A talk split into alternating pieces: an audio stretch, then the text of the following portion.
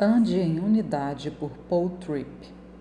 Esta é a minha última devocional em nossa série sobre Efésios 4, de 1 a 3.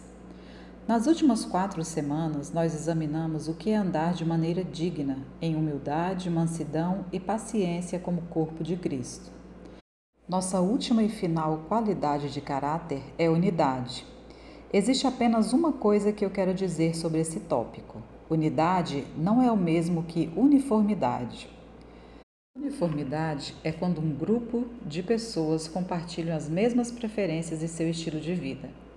Costumamos nos aproximar mais dessas pessoas, aquela que votam nos mesmos candidatos, que trabalham no mesmo tipo de trabalho, que gostam de assistir os mesmos tipos de programas e que curtem os mesmos tipos de hobby que a gente. Uniformidade não é inerentemente errada, Deus criou cada um de nós com preferências específicas e essas preferências irão atrair pessoas similares para o nosso círculo social. Mas eis o que precisamos compreender: uniformidade não pode ser o alvo na Igreja de Cristo. Aliás, as Escrituras comunicam claramente que não haverá uniformidade entre os cristãos. 1 Coríntios 12 é provavelmente o primeiro tratado nesse tópico. Ora, os dons são diversos. Também há diversidade nos serviços e há diversidade nas realizações. Versículos 4 a 6. Porque também o corpo não é um só membro, mas muitos. Versículo 14.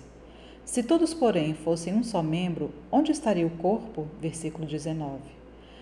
A unidade é única porque depende do Espírito Santo. Enquanto a uniformidade é construída com base na preferência individual, a unidade é construída com base em Cristo. O mesmo Senhor que habita no meu coração é o Deus que habita no seu. E o Espírito de Deus irá literalmente concordar consigo mesmo dentro do coração dos cristãos quando colocamos de lado nossas preferências pessoais e nossas diferenças sem significância. A igreja pode e até deveria ser um grupo homogêneo de cristãos, trabalhando para o Evangelho, mas esse tipo de unidade não é intuitiva para pecadores e requer amor, paciência e domínio próprio. Todas as qualidades de caráter que não temos naturalmente. Se você e eu quisermos experimentar unidade verdadeira, precisamos tirar proveito da abundante graça de Cristo para que possamos oferecer a mesma graça para nossos irmãos e irmãs. Por causa da cruz, essa graça é disponibilizada para você a cada manhã. Deus o abençoe. Paul Tripp. Perguntas para reflexão. Quais são algumas de suas preferências, gostos e dons pessoais?